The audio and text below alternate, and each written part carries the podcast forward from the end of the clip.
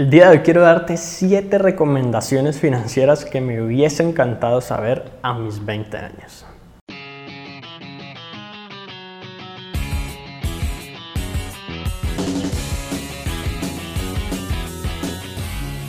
La primera recomendación es crear un calendario financiero. La verdad es que esto suena un poco aburrido y no es como una idea de esas transformadoras de vida, pero puede ahorrarte mucho dinero. No te imaginas la cantidad de gente que paga de más sobre costos, tasas de mora por no saber cuándo tienen que pagar sus tarjetas de crédito, sus créditos de vehículos, sus hipotecas, cantidades de cosas y también conocer, por ejemplo, digamos en el asunto de las tarjetas de crédito, en qué momento se puede realmente pagar una compra para no cancelar intereses, en qué momento realmente del mes tiene, más sentido, digamos, hacer la compra para poder tener un mes, mes y medio de tiempo para pagarle, incluso así sea en una sola cuota o en varias. La verdad es que hacer un presupuesto es muy simple porque implica que tú te sientes y analices tus gastos, tus productos financieros, si tienes créditos, si tienes tarjetas de crédito, y definas en qué momentos del mes vas a hacer estos pagos y que en una aplicación como la de calendario en el celular coloques un recordatorio recurrente todos los meses y así nunca se te va a olvidar. Yo la verdad es que soy muy olvidadizo y utilizo estas herramientas para ayudarme un poco, pero tenerlo claro y planearlo al menos la primera vez es clave para posteriormente tener un excelente manejo.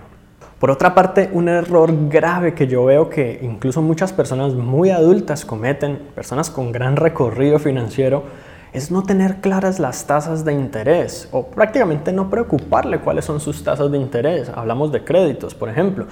Es muy sencillo hacer una compra con una tarjeta de crédito, ponerla a 12 meses, a 18 meses, a 36 meses y pagar cantidades de intereses mensuales por esa compra. Cuando otro banco está dispuesto a darte otra tarjeta de crédito, comprarte la deuda de esta tarjeta de crédito, hacer lo que llaman compra de cartera o transferencia de balance, y darte una mejor tasa con lo cual tú mermas tu gasto de interés mensualmente. Simplemente no saber esto te puede costar mucho dinero, dependiendo del monto de la deuda, cientos, miles de dólares. Y con solo saber esto, incluso en un crédito de vehículo, esto fue lo que yo hice con mi primer crédito de vehículo, yo estaba pagando una cantidad, digamos, muy grande de intereses porque mi perfil de riesgo al inicio, yo estaba demasiado joven, era muy alto. Entonces cuando ya llevaba unos 8 o 10 meses de haber pagado esto, empecé a buscar opciones en el mercado y encontré que varios bancos estaban dispuestos a darme una mejor tasa y a comprarle la deuda al otro banco que me dio originalmente esa deuda. Entonces, pues la verdad es que implica que uno busque, que, que haga movimientos, que analice, que investigue, que quizás tenga que incurrir en algunos gastos, algunas personas lo ven como gastos, porque pues definitivamente yo tuve que hacerlo en mi momento, conozco personas que han hecho esto con su casa, con la hipoteca de la casa como tal, pero estos gastos la verdad es que se pueden considerar una inversión porque te pueden ahorrar muchísimo dinero y conocer específicamente las tasas, las condiciones, si tienes seguros y todo lo demás es clave.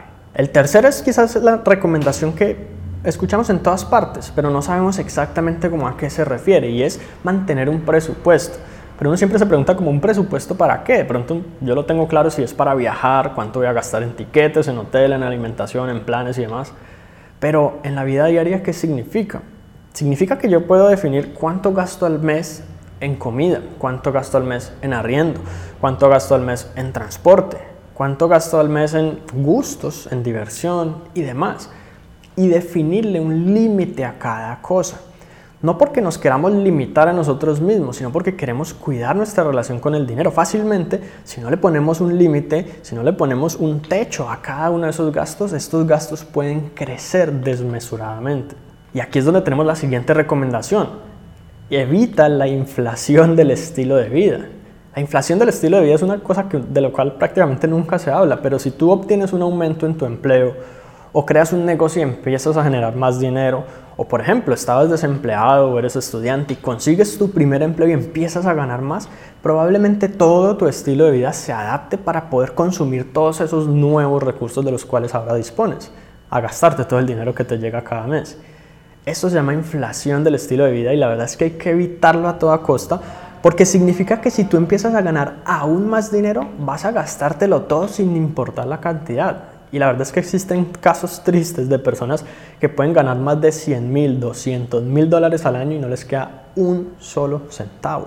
Porque se adaptan a estar endeudados, a comprar lujos, a tratar de impresionar a la gente que prácticamente ni le importa. Quién sabe por qué razón. Pero ah, es un hábito. Y si tú rompes ese hábito de empezar a subir tu estilo de vida y puedes vivir cómodamente, tranquilamente y feliz con un número limitado de gastos y un monto limitado por cada una de esas categorías de gastos, podrás crecer financieramente muchísimo más rápido. Por otra parte, es fundamental que diariamente nos estemos educando sobre finanzas, sobre el éxito personal. Cualquier cosa que nos ayude, puede ser un video de YouTube, puede ser leer un libro, puede ser estudiar un curso, cualquier cantidad de fuentes de información, incluso si están dando algún documental en televisión sobre algo de finanzas, la verdad es que no deberíamos dejar de aprender sobre el dinero, sobre las finanzas personales y sobre el éxito personal nunca en la vida. Tanto así que yo iría tan lejos como por afirmar que es necesario que todos los días haya al menos 10 minutos de educación financiera no importa si es sábado, no importa si es domingo, no, importa si estamos en vacaciones, no importa nada. Todos los días deberíamos aprender un poquito más.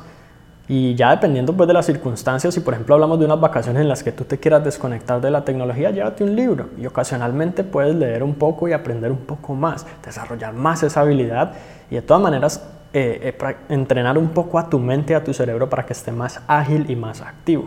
La sexta recomendación es jamás en la vida nunca ser codeudor. Ser codeudor es prácticamente tener toda la responsabilidad y la obligación por la deuda que otra persona está adquiriendo. De hecho, en, el puntaje crediticio, en el historial crediticio, eso te merma puntos, te hace ver como un mayor riesgo ante los bancos a la hora de tú tomar cualquier tipo de producto que implique riesgo, que implique crédito. Toma, eh, ser codeudor o, digamos, ayudarle a otra persona a responder por la deuda en caso de que esa persona no pueda, básicamente es lo mismo y prácticamente eh, implica el mismo tipo de estudio y el mismo tipo de riesgo que si tú estuvieras adquiriendo la deuda. He conocido personas que prácticamente se les ha arruinado la vida por esto y que nunca lo vuelven a hacer y que le recomiendan a todo el mundo nunca más hacerlo. Así que sería bueno que tú lo tengas en cuenta de que es más fácil pues relativamente decirle que no amablemente a un amigo y que esta persona incluso se sienta mal o se enoje a básicamente desestabilizar tu vida financiera. Y la última recomendación es hacer las compras lo más inteligentemente que puedas. La verdad es que cuando yo empecé a aprender sobre el tema del éxito personal, de la mentalidad de abundancia, de ser próspero, de ser rico, de conseguir, digamos, altos niveles de éxito financiero, yo pensaba que una persona rica de pronto simplemente no le preocupaba cuánto podía costar cualquier cosa que si quería pues un bolígrafo de, buena calidad, podía simplemente comprarse uno de 500 o 1000 dólares sin que le doliera, sin que tuviera ninguna preocupación al respecto. O de que un automóvil no importaba si lo compraba nuevo y era del último modelo y de la mejor marca. Pero poco a poco me fui dando cuenta que las personas que son verdaderamente ricas son muy inteligentes respecto a cómo compran, cuándo compran y cómo ahorran en esas compras. Son de los que aprovechan descuentos, a veces usan cupones si es necesario, a veces esperan el momento del año preciso para comprar. Por ejemplo, hay temporadas del año en la que ofrecen eh, algunos productos crediticios sin interés, con cero interés, en la que merman los, eh, los precios de los automóviles. Eh, son de los que compran automóviles usados para que el primer dueño sea el que absorba todo el impacto de la depreciación que tiene comprar un producto como este. Y definitivamente son de los que buscan ser inteligentes a la hora de que todo el dinero que les cuesta tanto trabajo y esfuerzo ganar no se les vaya fácil y rápidamente por cualquier medio. En otras palabras, también tienen en cuenta lo que hablamos de los gastos hormiga, de pequeños gastos en los que tu dinero se desaparece y puede llegar a conformar más del 30, 40 y hasta 50% de todos tus gastos mensuales. Y te preguntas al final del mes, ¿pero en qué? Ser inteligente no significa ser tacaño. Muchas personas me dicen eso en los comentarios. Es que tú eres tacaño, no eres rico, eres tacaño. No, porque yo puedo comprar lo mismo que todos los demás, pero a menos precio, en diferentes momentos, estratégicamente. Yo no considero que eso sea ser tacaño. Yo considero que eso es ser inteligente, tomar decisiones inteligentes a la hora de comprar. Y buscar el ahorro no significa eh, simplemente vivir un menor una menor calidad de vida, un estilo de vida diferente o peor al de las personas que simplemente pagan completo, sino quizás reajustar un poco los tiempos o los costos o incluso las marcas de los productos si fuera el caso. Sea como sea, solamente tú sabes en qué vale la pena que se vaya tu dinero y cuando lo estés gastando piensa muy bien y, y sé consciente de todo el esfuerzo y el trabajo que te costó, incluso si no te costó mucho, piensa en el potencial que tiene el dinero que estás gastando en crecer si lo invirtieras a futuro. Y así te vuelves un poco más cuidadoso y tomas un poco de mejores decisiones con tus compras.